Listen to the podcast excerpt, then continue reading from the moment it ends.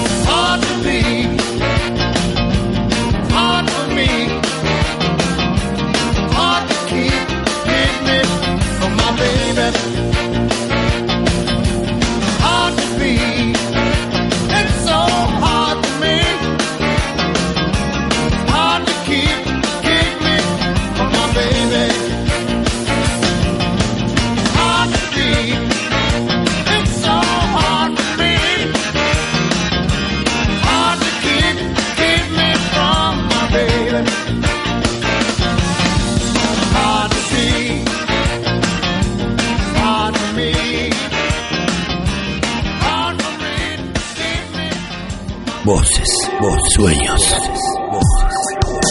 Libertad, libertad, libertades, libertades, libertades. Radio, radio, radio. Oculta, oculta. Radio Oculta. Transmitiendo, desde el Centro Universitario de Devoto, Buenos Aires, Argentina, Argentina. Radio Oculta, donde las voces se expresan con libertad. Bueno, vamos a arrancar hablando del debate presidencial y bueno, ya sabemos se hizo en la Universidad de Rosario y tuvo mucha repercusión. Acá un par de compañeros van a, van a tocar un poquito el tema y a ver su opinión de lo que pudieron observar. Eh, bueno, comenzamos. Hola, buen día, soy Rodrigo. Este, tuve la, la suerte de poder ver todo el debate. Eh, fue bastante interesante. Eh, hemos visto, o, por lo menos yo desde mi punto de vista, he visto un presidente derrotado, un candidato que entró como candidato y salió prácticamente como presidente. He visto eh, dos candidatos que han querido...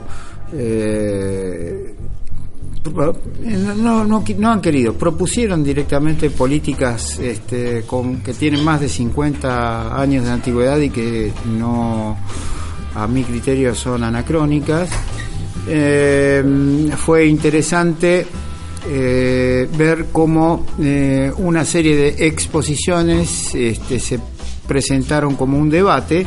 Eh, no hubo un contrapunto entre los participantes, pero de todas maneras, una forma- consulta. no, no, no se deja, no, no dejaron que directamente debatieran eh, en forma común. no hubo un contrapunto, o sea, yo te No hubo un digo, enfrentamiento, yo- yo como es un digo, debate, digamos, yo vos. No fue yo- un yo- debate realmente. Yo te digo y vos me contestas, no, este, cada quien habló, este, No estuvo lo en- incisivo de decir, bueno, vos esto, vos el otro, vos yo, vos, o sea, No, no.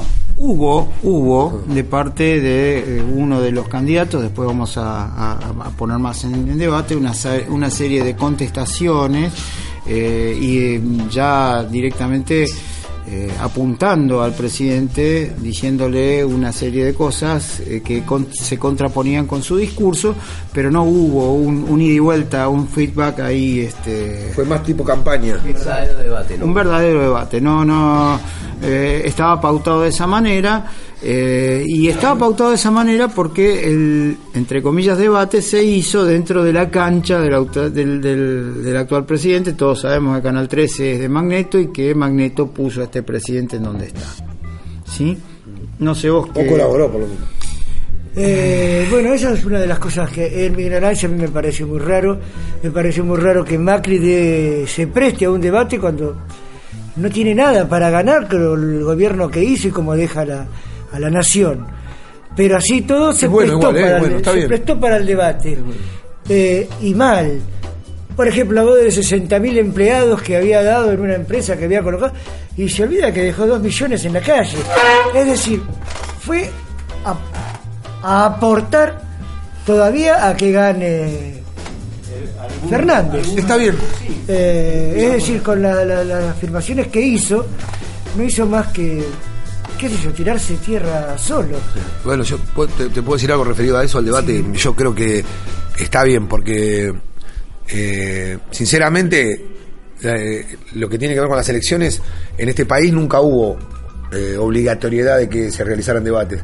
Y hay otros países del mundo que ya hace mucho tiempo le obligan a los, a, los, a los candidatos a que expongan y a que, a que debatan por una cuestión lógica. Campaña podemos, o sea, hay, hay distintos tipos de campaña, ¿no? Como venimos viendo estos años, Macri viene ganando porque, no sé, porque vendió la imagen de él y por, y por todos esos. Porque mintió también. Sí, sí, porque mintió, pero también hay un poquito de todo eso de que vienen esos gurús y le dan, ¿entendés? La- la- las instrucciones como para, ¿entendés? Sonreír. Y la gente compra, lamentablemente.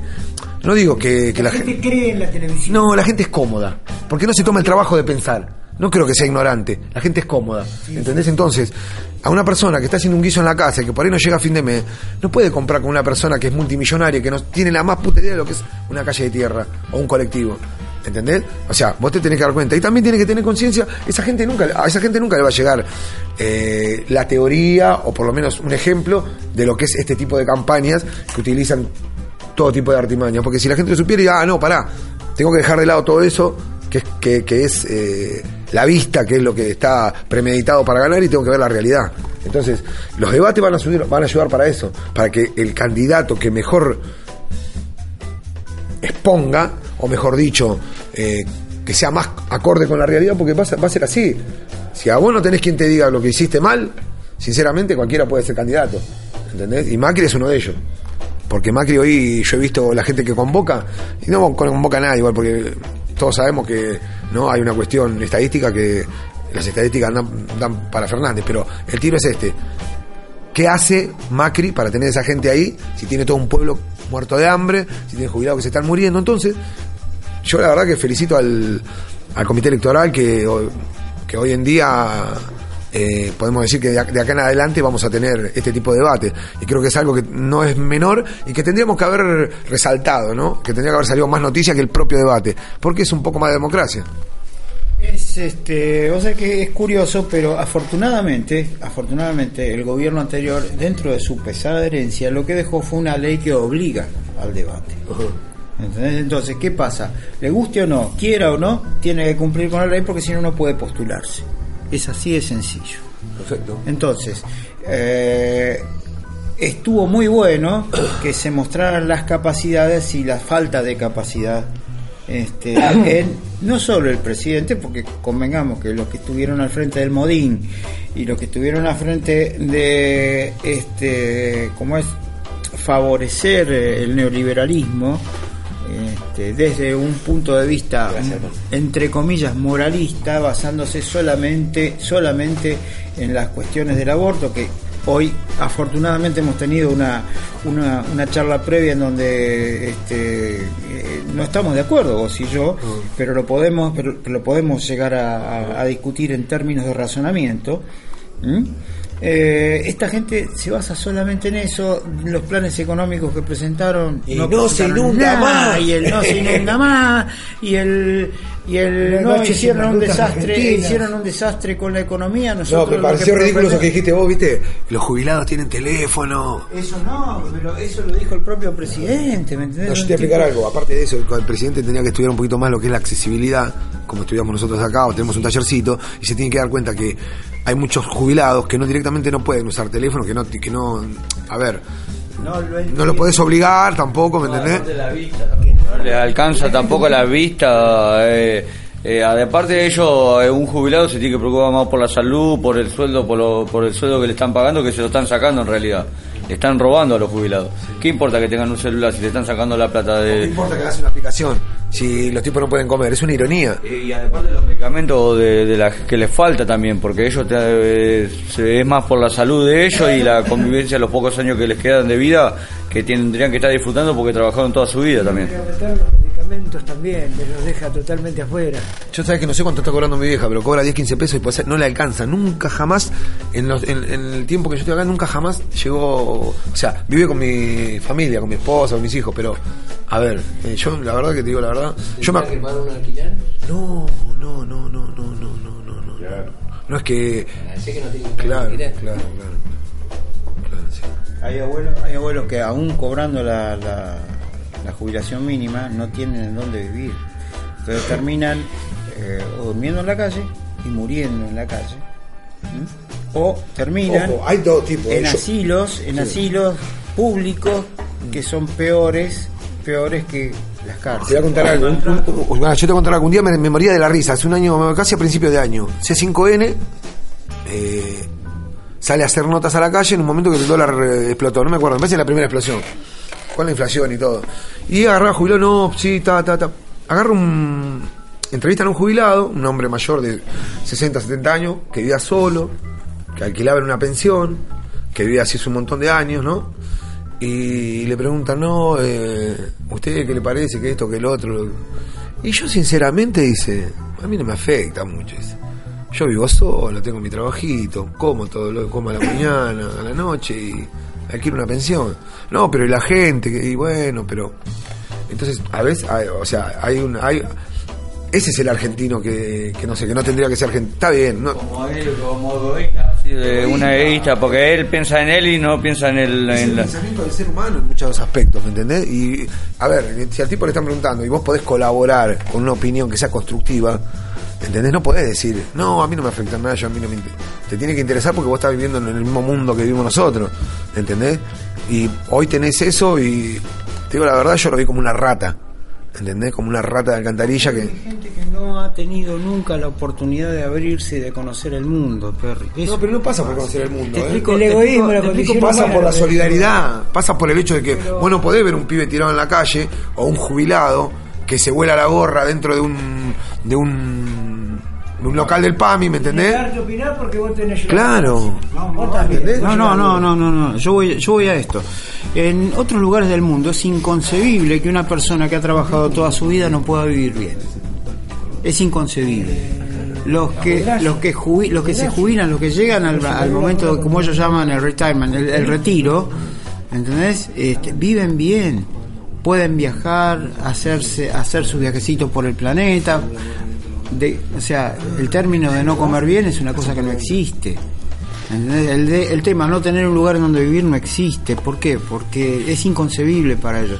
En cambio, dentro de nuestra cultura, si tenés un lugar en donde vivir y tenés para comer, te tenés que considerar maravillosamente Bueno, afortunado. yo te hago una pregunta. Entonces, ¿Vos viste lo que hablamos hoy de lo es un tema Sí, sí, sí. cultural. Es, es- es una, una- una cuestión de que eh, hay que hacerle entender a la gente que su dignidad, su dignidad está en tener un- un- una forma de vida, una vida cómoda después de haber trabajado toda una vida, que lo que están recibiendo del Estado, en realidad, no es una dádiva, es una cosa que se ganó, es por algo por lo que aportaron, están recuperando cosa, lo que no- aportaron. No solamente que le están haciendo un mal, porque vos podés, nosotros, a ver, hay gente que no puede salir a trabajar, ¿entendés? Que tiene que. Vos ves a una persona mayor llorando, ¿y qué tenés que pensar? ¿Entendés? Hay- No hay gente que no se conmueva, que diga, pues yo te digo la verdad, Impotencia, tristeza, todo. Eh, Una persona mayor que laburó toda su vida para estar bien el día de mañana. Y al final le salen todo para atrás porque trabajó toda su vida y se lo, lo están sacando, se lo está robando y gente que tiene, que es el mismo presidente. Hoy en día se lo está dejando, le está dejando en bancarrota a toda la gente, se está matando, eh, se está sacando su vida, ¿por qué? Porque le están robando. Están sacando fondos del PAMI, están sacando fondos del PAMI y se lo están dando a las empresas del que son de las que son dueños los amigos del presidente. 700 millones de dólares en la última, 700 palos verdes. ¿Me entendés? Que podrían estar en los remedios de los abuelos, que podrían estar en lugares de residencia para los abuelos que no pudieron comprarse la casa. ¿m? Porque convengamos que hoy, hoy acá en Argentina, un albañil que se la pasó haciendo edificios, difícilmente haya podido comprarse la casa. pero es la política neoliberal así. Eh, ¿Entendés? Se van a morir, eh, va a tardar 10 años. Macri quiere que tardemos 10, 15 años en cambiar el país, así se mueren todos los pobres de una, ¿entendés? Y queda la- una clase estable, ¿me entendés? Es una ideal, no, es buen ideal, eh, buen ideal, eh. Buen ideal si fuéramos nazis, no sé. Si no- Por eso lo de pobreza cero, matando a los pobres, bueno, es un tanto cuestionable. Yo diría que es muy cuestionable. ahora le salió mal todo. Yo no entiendo. eh. Es como decir, no sé qué hacían en, un debate. Bueno, y hablando del debate un poquitito, le hago una consulta. Ustedes que, que, que pudieron observar un poco mejor, ¿hay algún tipo de... ¿Hay algo que le resaltó de, de este debate, que le, que le haya gustado más que...? Sí, sí, sí. Eh, Vivi, este, afortunadamente, eh, a pesar de que no fue un lo que nosotros entendemos como debate y lo que el mundo entiende como debate, se pudieron ver las fortalezas y las debilidades de los candidatos. Sí, esto, esto dicho objetivamente, sin este, decir Macri, Fernández o cualquiera de los otros que estaban. Del, caño, de, la izquierda dio pena.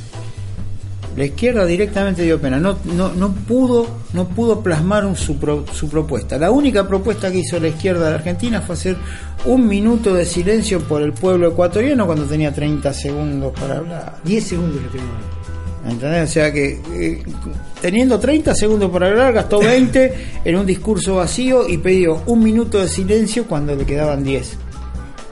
Hubiera pedido después del Tragicómico. Tragicómico. Antes de terminar, quiero pedir un minuto de silencio. Está bien, no, ten- no tendría mucho argumento también. Pero no, ten- no, no, no, no habló A veces es mejor callarse, hay que ver quién era el que tenía que hablar. Mira, hay un. eh, esto que te voy a decir es muy crudo, ¿no? Pero es preferible que la gente piense que vos sos un idiota a que abras la, le- abras la boca y lo confirmen. Este, entonces yo.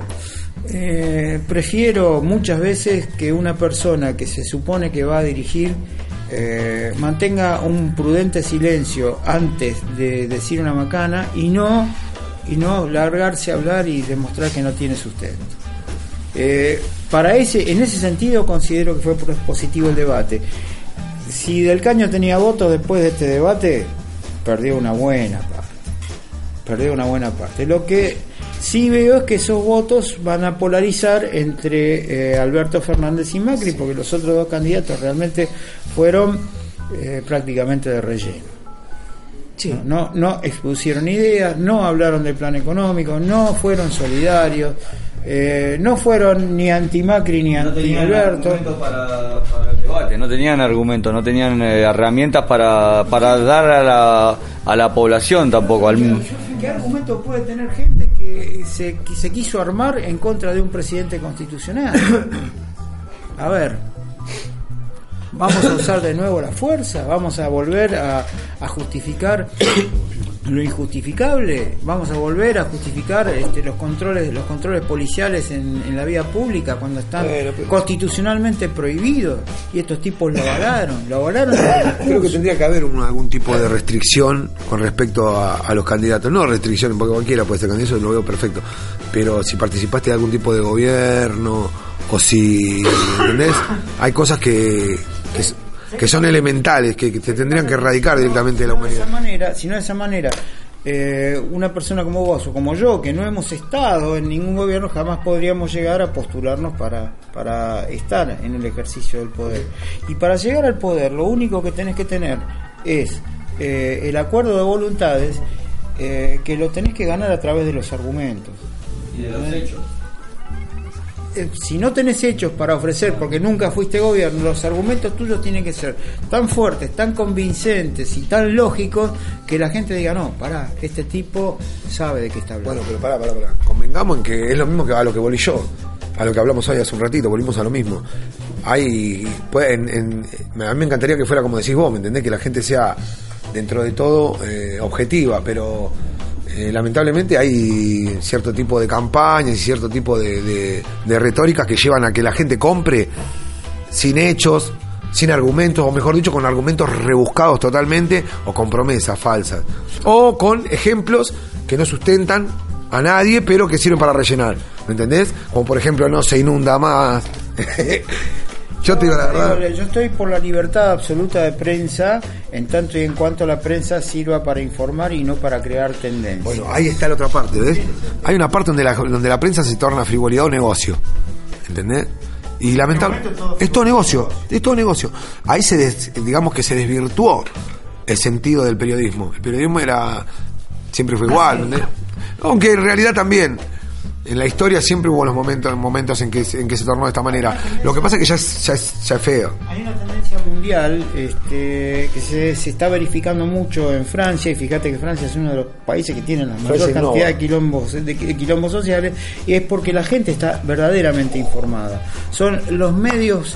eh, no los medios privados de, de- de comunicación, pero son absolutamente privados, no tienen pauta del Estado. El Estado no, no pone plata. Pone- laburan para ningún estado tampoco. este, ni trabajan para el Estado. Entonces, ¿trabaja para quiénes? Para quienes lo sustentan. Y generalmente lo que sustentan esos esos Hacen tendencia. eso- esos este, programas son los trabajadores. Acá tenemos varios, varios. Este, el más destacado de todos se llama, es un programa que se llama El Destape, que está en YouTube y está en, en- en Facebook. Y después está El Cohete a la Luna, que es de Berbisky, y de gente que son críticas al gobierno, que no tienen ninguna pauta y que solamente se mantienen con el aporte de la gente lo que quiera aportar. ¿Me entendés? Yo creo que tenemos Evo, por ejemplo. Evo tiene siete medios, siete medios de, de comunicación en, en ese, en, en esa modalidad. Pudo tumbar a la prensa, pudo tumbar a la prensa norteamericana, paga por los norteamericanos de esa manera. Yo creo que tenemos que empezar a, a analizar un poco más, a pensar si no nos conviene esa reunión. Bueno, vamos a escuchar un temita musical y seguimos charlando. Bueno, mi nombre es Pablo y vamos a escuchar un tema de los redonditos de etiqueta negra.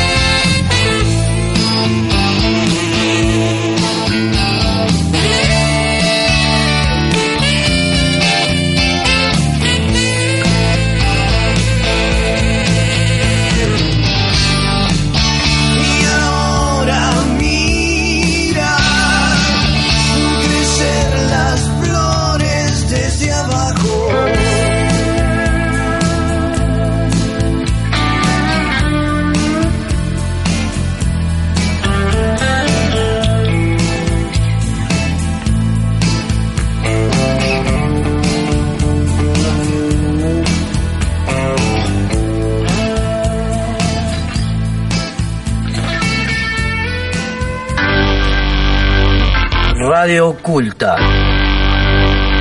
Desde el Centro Universitario de Devoto para todo el mundo.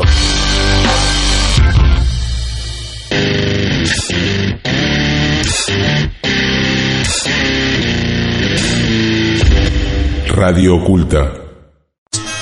Radio, radio, radio, radio, Radio, radio Oculta. radio oculta. Radio Oculta. Bueno, de nuevo, Radio Oculta.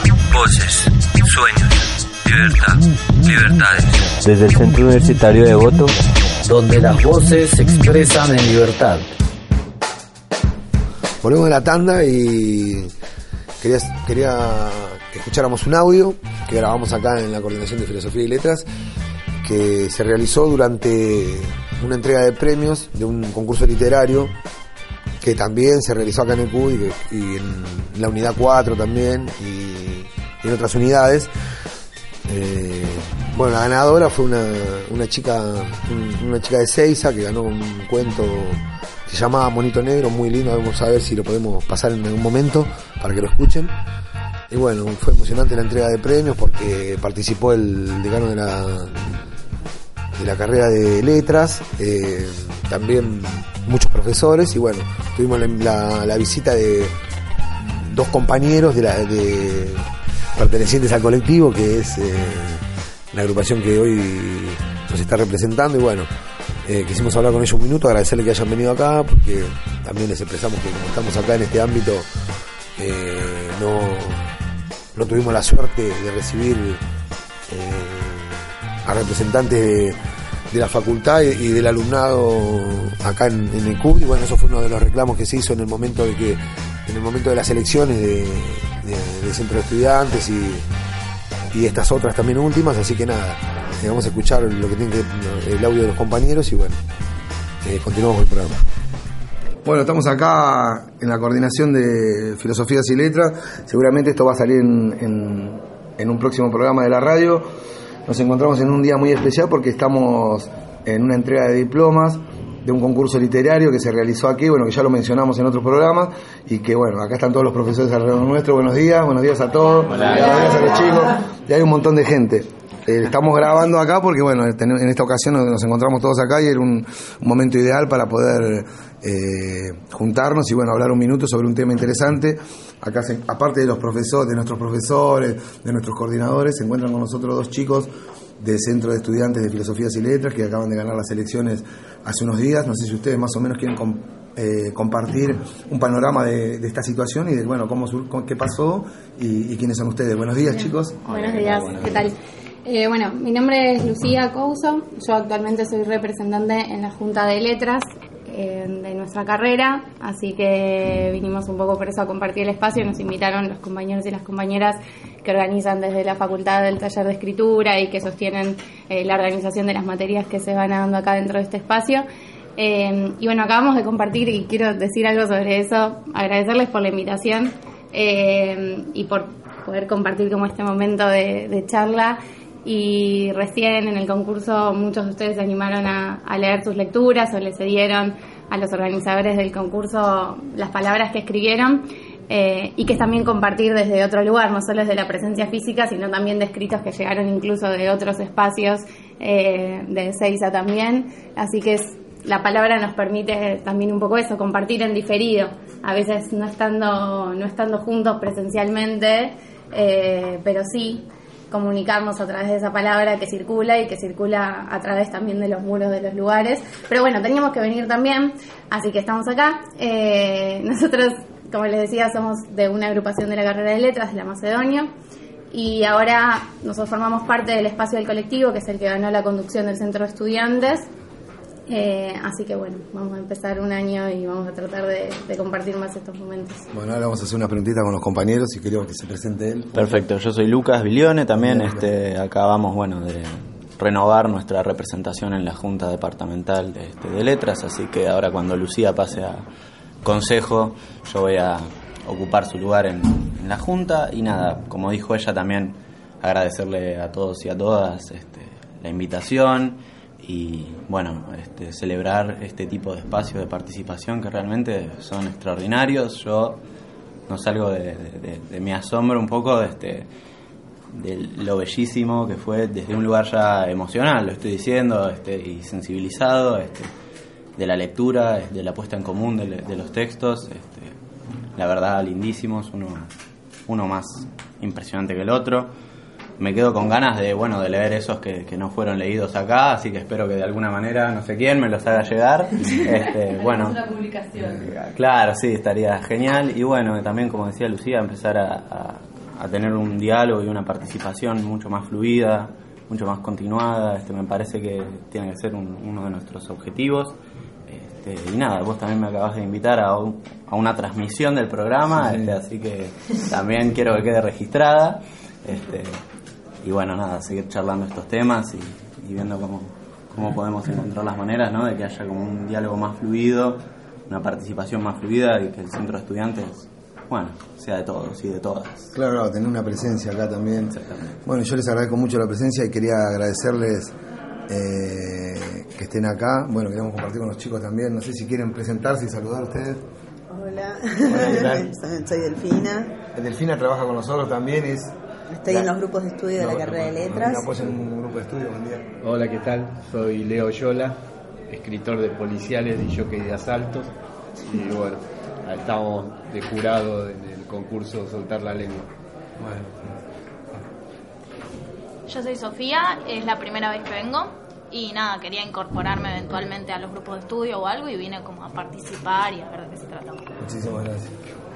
Bueno, hay un montón de profesores que no quieren hablar, entre ellos, entre ellos algunos que señalan a otros. Yo indirectamente me acabo de dar cuenta que acá tenemos personas que para, para nosotros, por ejemplo, es un orgullo tenerlos, como el señor Oyoran, uno de ellos, que estuvo acá con nosotros presentando eh, en otra ocasión una película que también a mí me encantó, con, con algunos actores, eh, Kryptonita, eh, que estuvo muy buena y sigue estando muy buena, ¿no?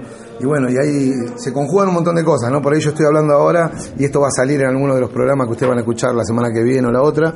Hoy exactamente, eh, tengo que mirar el reloj, es 25 de septiembre y bueno, eh, va a salir próximamente. Y las partes que, que no podamos... eh, que no podamos transmitir acá, porque esto la verdad es para hacer un programa de radio. Me tomé la atribución de grabar esto porque están los chicos de- del centro, pero bueno, nada, hay un montón de, personas que están acá y que nos, a mí particularmente y a los chicos que hacemos la radio nos encantaría que estuvieran acá, eh, que vinieran acá en algún momento y que nos brindaran una nota y hablar sobre el centro, que en realidad es lo que originó eh, el lugar donde va a surgir esta nota ahora, no el programa de radio. Bueno, yo quería agradecerles mucho a los chicos del Centro de Estudiantes. En realidad, esto, esto surgió por esto. Esta grabación surgió por ustedes, porque hoy se encuentran acá y porque las elecciones pasadas lo hablamos también en un programa de radio. No tuvimos en todo este tiempo que yo llevo acá en la coordinación la posibilidad de conocer a algunos de los chicos del centro, excepto a, algunas profesoras nuestras que, que gracias a Dios de- eh, indirectamente participan y directamente también eh, intervienen por nosotros en el ámbito académico donde ustedes van a desarrollar sus actividades ahora. Y bueno, acá estoy con los, con los chicos que son coordinadores acá también, eh, Santi, Facu, Ariel, y bueno, yo creo que ustedes también, como yo, conocen esta problemática y le, tanto como, como, como para agradecerle a los chicos que se encuentren hoy acá, también para hacerle algunas preguntas o si quieren saber algo o alguna inquietud que tengan con respecto a la situación, a esta situación y al hecho de que los chicos hoy nos están representando. Eh, ya se tienen que retirar los chicos, pero bueno, algo rapidito.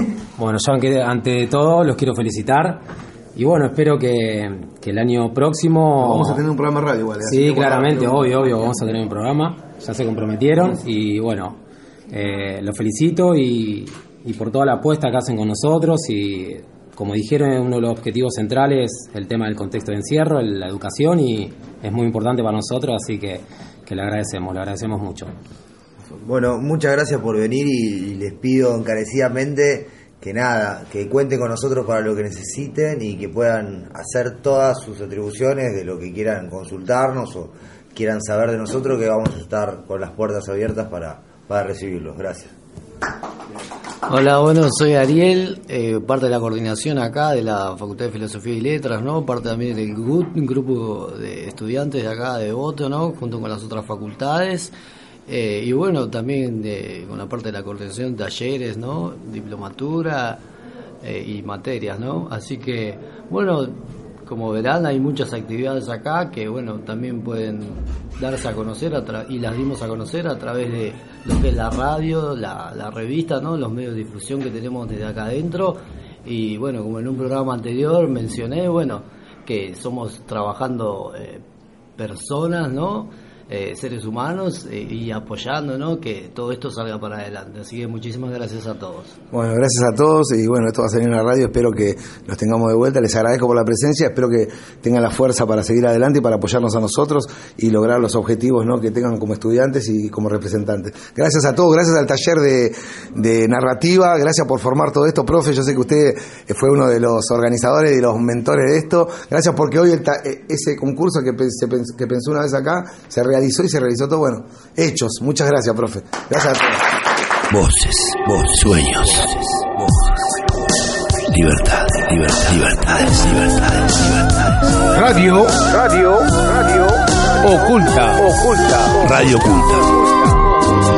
transmitiendo, desde el Centro Universitario de Devoto, Buenos Aires, Buenos Aires. Argentina, Argentina. Radio Oculta, donde las voces se expresan con libertad.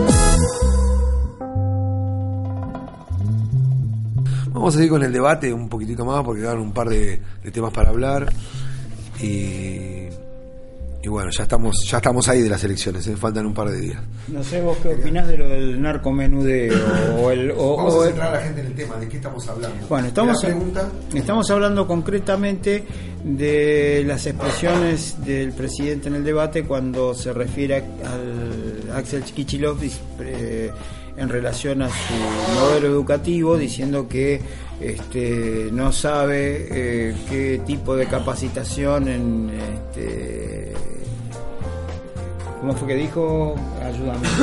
Con el narco. La narco- la narcocapacitación. Eso está basado en los dichos de Kichilov de que un trabajador que había sido despedido, que también no tenía manera de llevar plata a su casa, y como que se vio obligado también a vender eh, sustancias prohibidas para mantenerse. A raíz de eso se provocó una crítica, como diciendo que Kichilov avalaba el tema del, del narcotráfico. Creo que lo que quiso decir Kisilov y que lo- lo- yo lo entendí de esa manera. Ahora, si lo queremos transgiversar, podemos hablar de transgiversar eso. Lo que dijo el hombre fue que las condiciones sociales de este país llevaron a mucha gente a cometer esos delitos.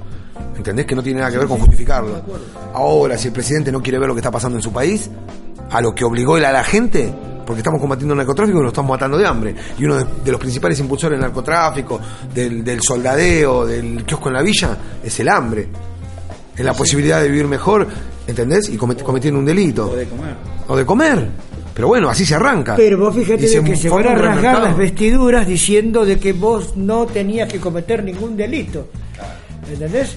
En Italia también vos te quedás eh, fuera sin empleo, nada, tenés que justificar de que vivís. ¿Entendés? Eh, pero este es el modelo que se lo plantearon al planeta. Son dos o tres países que no tienen este modelo, que es un modelo de dominación, no es un modelo económico. No tuvo un progreso económico tampoco, pero todos los que participan de este modelo resulta que perjudican a sus propios países. Igual hubo muchos modelos de países que, que por ahí no eh, hacen este tipo de cosas, ¿no? Y, o mejor dicho, tienen, tienen leyes que, que de otra manera combaten el narcotráfico y también eh, justifican un poco eh, esto que esto que estamos hablando ahora. Por ejemplo, yo veo por- eh, Estados Unidos. Estados Unidos, no, históricamente. eh, Es el país consumidor por excelencia. Consumidor, consumidor, pero eh, un par de países acá eh, en Centroamérica, ¿entendés? Los hizo, los puso a vender, es cortita, los puso a vender, se llevó la plata, o se manejaban de alguna que otra manera, y entraba mucho dinero, ¿entendés? Entonces, lo utilizaron como una herramienta. ¿Entendés? Bueno, acá lamentablemente, eh, no, no, no, yo no creo que en nuestro país sea así, pero sí que la pobreza está llevando a que mucha gente cometa este, este tipo de errores, ¿entendés? Pues yo lo vi, lo viví, lo viví, yo era pibe en, en el, en el 2000 y bueno, mejoraron un poquito las cosas, pero hasta el 2000 era increíble la cantidad de gente que se ponía a vender droga, que vos lo veías y era un vecino, aquel otro, ¿entendés? Y después, nada, al par, al par de fechas tenían de pasar a hacer esto por- para comer, pasaron a, a tener casas, autos, y casas, y autos, y casas, y au- O sea, y eran por ahí, era un cocinero, era esto, era el otro, porque es así, ¿eh?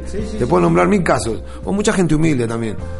Y, y bueno, nada, yo creo que uno de los mejores eh, ejemplos que podemos dar es, es lo que dijo Kicillof. Para mí lo que dijo Kicillof fue totalmente acertado.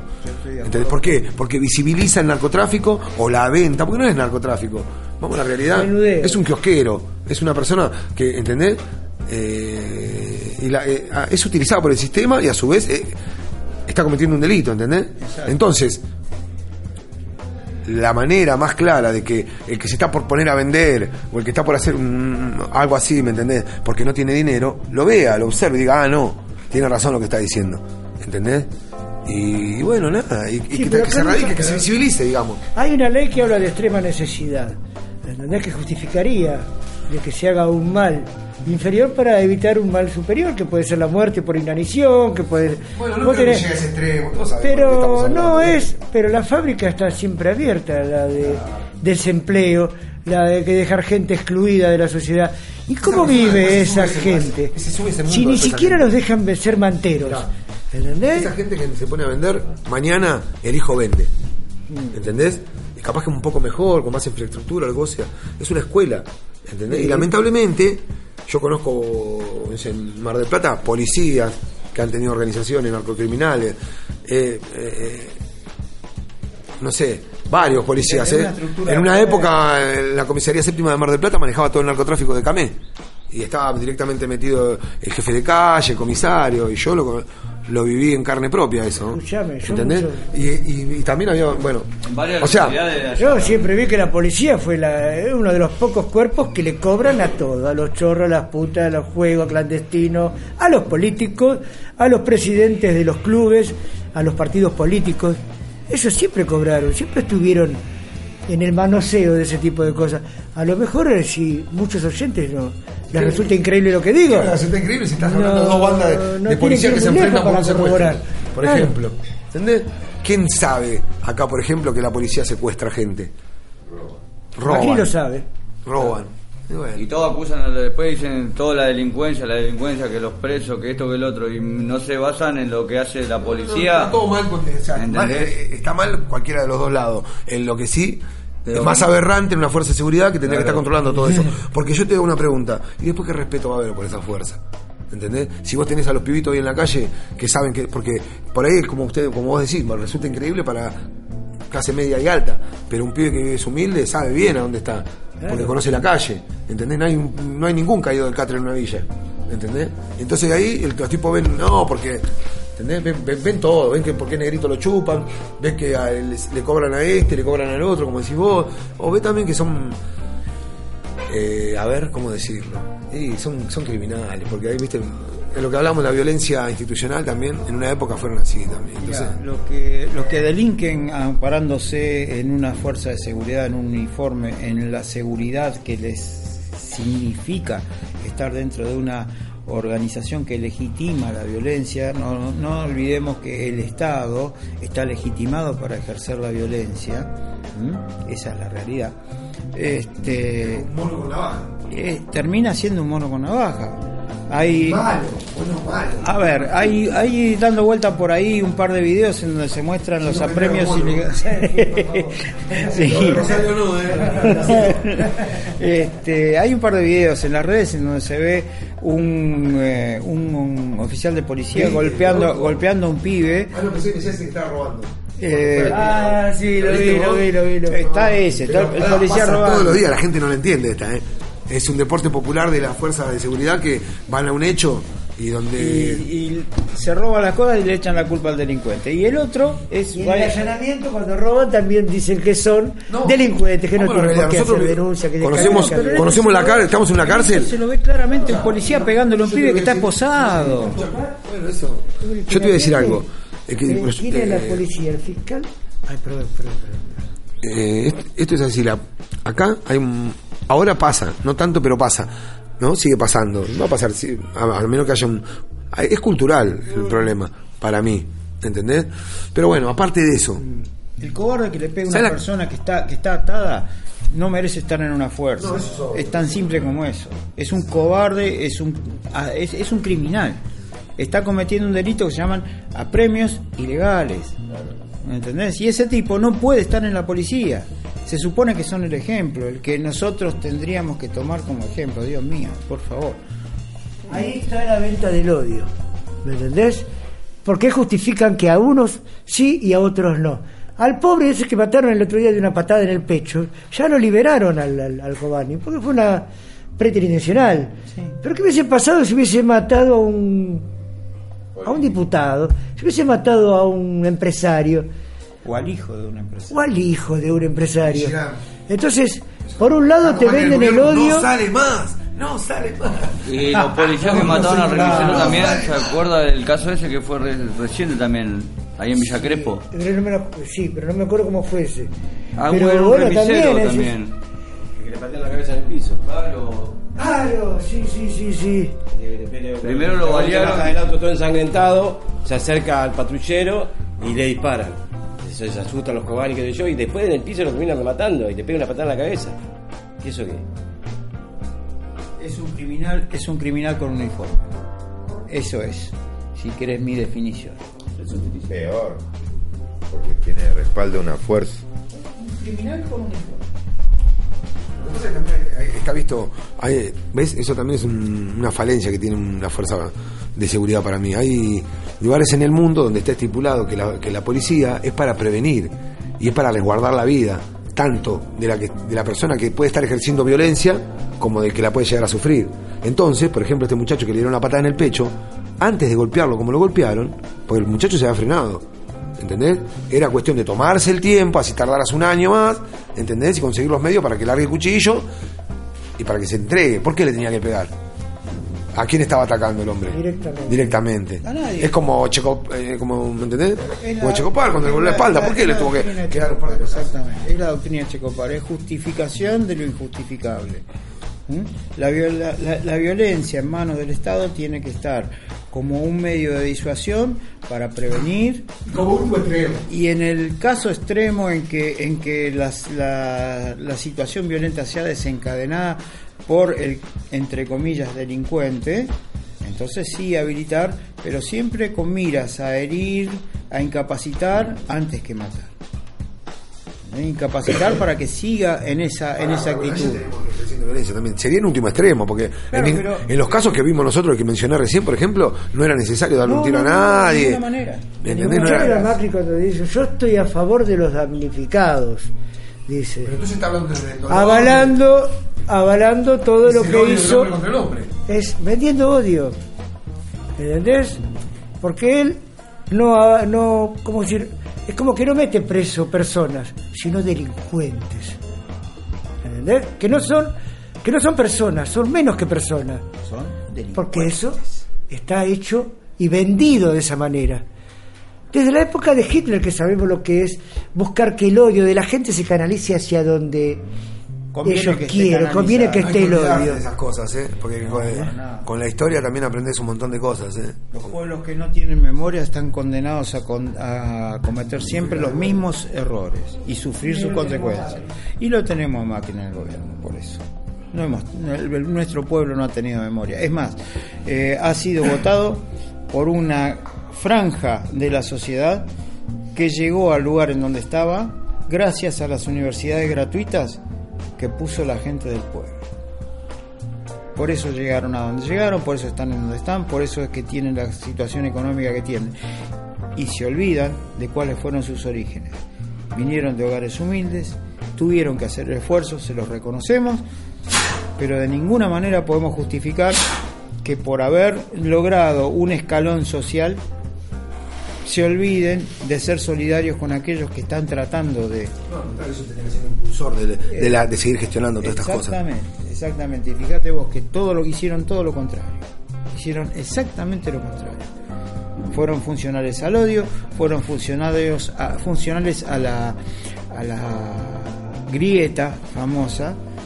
este, y es una grieta que se va a seguir agrandando en tanto y en cuanto no pensemos, no pensemos de manera funcional en la Argentina como país, ya no como Estado, sino como nación. Que es bastante, es bastante, la, bastante grande y, y bien diferenciado el criterio. Estado es una cosa, nación es otra. La nación es la conciencia que tiene un pueblo de su propia identidad, en donde vamos todos bajo la misma bandera, cantamos todos el mismo himno y defendemos todo el derecho de todos, en donde la patria es el otro, además de uno. Bueno, se está perdiendo eso. Y si perdemos eso, ganan los que nos quieren dominar. Radio Oculta. Desde el Centro Universitario de Devoto para todo el mundo.